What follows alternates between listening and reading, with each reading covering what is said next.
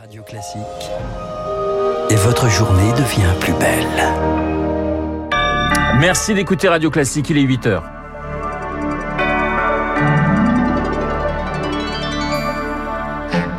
La matinale de Radio Classique avec Renaud Blanc. L'impossible majorité absolue pour Emmanuel Macron, nous le saurons dimanche prochain. En attendant, le match est très serré avec la NUPES à l'issue du premier tour des législatives. Les faits, les analyses, les principales déclarations dès le début de ce journal. Parole à la défense au procès des attentats du 13 novembre, dernière étape avant un verdict historique. Et puis, la France en surchauffe. La canicule arrive, 40 degrés attendus dans le sud en fin de semaine. On vous expliquera pourquoi c'est inédit à la fin de ce journal.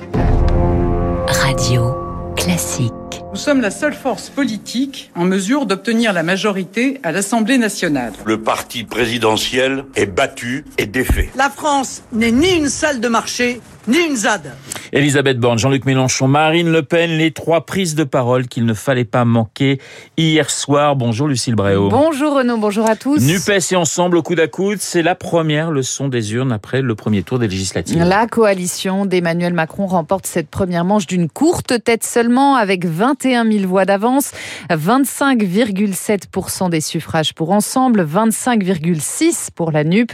La bataille du second tour a commencé dès hier soir, match serré. Le chef de l'État n'est pas du tout assuré ce matin de décrocher une majorité absolue à l'Assemblée, Augustin Lefebvre. Oui, ensemble obtiendrait entre 260 et 300 sièges. Il en faut 289 pour avoir cette majorité absolue.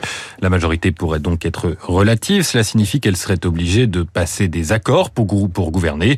Signe de cette difficulté, plusieurs personnalités de la Macronie sont menacées. Christophe Castaner, Richard Ferrand ou les ministres Amélie de Montchalin, Clément Beaune ou Stanislas Guérini qui sont en balotage défavorable. Situation favorable en revanche pour d'autres membres du gouvernement comme Elisabeth Borne, Gérald Darmanin ou Damien Abad. L'abstention, elle bat un nouveau record historique. Oui, 52,5%, un point de plus qu'il y a cinq ans, précédent record. Cela pénalise le Rassemblement national et la NUP, alors que les jeunes votent majoritairement à gauche. Seuls 3 sur 10 se sont déplacés hier.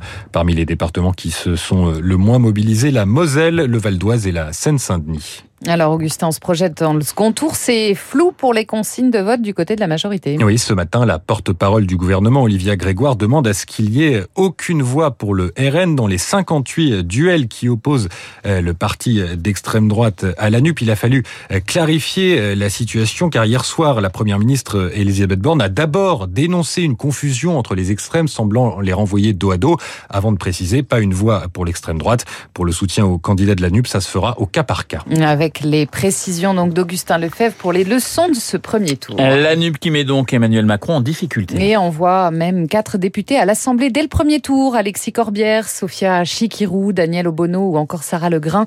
L'enjeu pour l'Alliance de gauche, c'est désormais de mobiliser faute de réserve de voix. Lauriane Tout le monde. Pas de majorité en vue à l'Assemblée pour la NUP, pas de Matignon pour Jean-Luc Mélenchon sans une mobilisation de masse au second tour. Visiblement très ému, le chef des Insoumis sait que la marche est encore haute, très haute. J'appelle notre peuple à déferler dimanche prochain, déferler avec vos bulletins de vote nous avons beaucoup convaincu. Il reste maintenant à faire l'autre partie du chemin. Seule réserve de voix pour la coalition de gauche, les abstentionnistes, ceux des quartiers populaires et la jeunesse à qui s'adresse l'insoumise Aurélie Trouvé. Mobilisez-vous, vous voulez pas de parcours sup?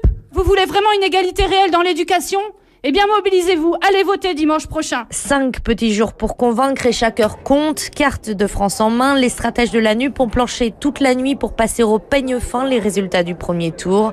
Dans les circonscriptions, le score est serré, tout peut encore basculer, espère l'eurodéputé LFI Manon Aubry. Les circonscriptions à bascule, il y en aura 100, 150, notamment certaines circonscriptions avec euh, des ministres. Ça va peut-être se jouer à 10, 20, 50, 100, 200 voix. C'est pas euh, des centaines de milliers agrégés au niveau national, ça veut dire qu'un individuellement, le pouvoir de chaque voix est immense. Tract au métro, dans les marchés, en porte-à-porte, la NUP mise tout sur une occupation maximale du terrain et un premier grand meeting demain soir à Toulouse. Et parmi les personnalités de gauche en balotage favorable ce matin, Olivier Faure, le chef de file du PS, Julien Baliou chez les écologistes ou encore Manuel Bompard, parachuté à Marseille pour succéder à Jean-Luc Mélenchon. Et vous l'aurez compris, on dit NUP ou NUPES au sein de la rédaction. On n'a pas encore tout à fait tranché. Résultat, en demi-teinte, Lucille, pour l'extrême droite. Le Rassemblement Rassemblement national arrive troisième avec un peu plus de 18% des voix. Marine Le Pen en balotage favorable pourrait envoyer 15 à 35 députés à l'Assemblée selon notre projection Opinionway pour Reconquête. En revanche, c'est la douche froide. Éric Zemmour est éliminé dès le premier tour dans le Var,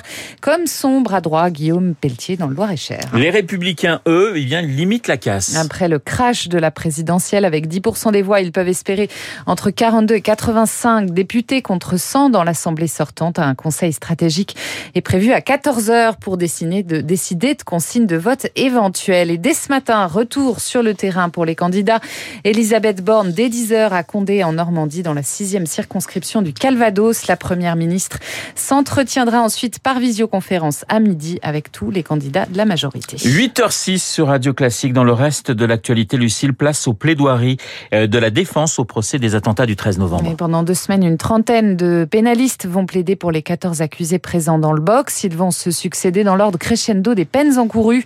Vendredi, les avocats généraux ont requis de 5 ans à la perpétuité incompressible pour Salah Abdeslam. Deux semaines de plaidoirie détaillées par Elodie Wilfried. Pour défendre l'indéfendable, les avocats des accusés vont tenter d'humaniser chacun d'entre eux, rappeler leur parcours de vie.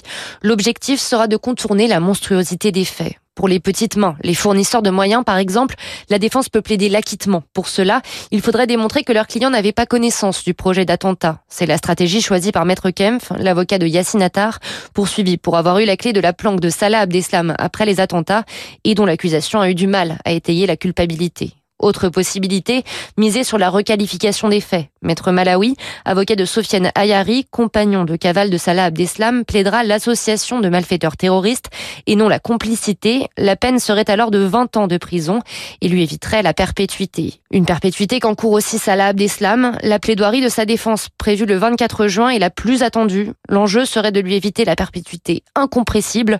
Dans ce cas, explique un pénaliste, on plaide la lueur d'espoir, le un jour peut-être.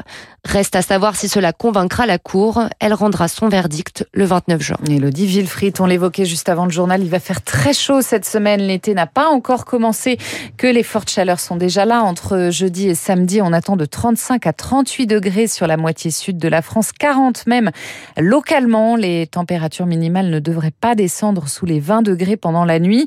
Une vague de chaleur aussi précoce, eh bien c'est inédit. L'air se réchauffe bien selon François Jobard, ingénieur prévisionniste à Météo France. Pour avoir ces situations à record de température, il n'y a plus besoin d'avoir euh, des situations euh, exceptionnelles d'un point de vue de la circulation atmosphérique. En l'occurrence, la situation euh, atmosphérique est relativement classique. Hein. Il s'agit d'un flux de sud, d'un simple transport d'une masse d'air de l'Espagne vers la France. Simplement, là, on est dans le cas de figure où on a des masses d'air qui sont globalement plus chaudes qu'avant. En fait, la masse d'air sur l'Espagne est d'un niveau extrêmement élevé pour une mi-juin.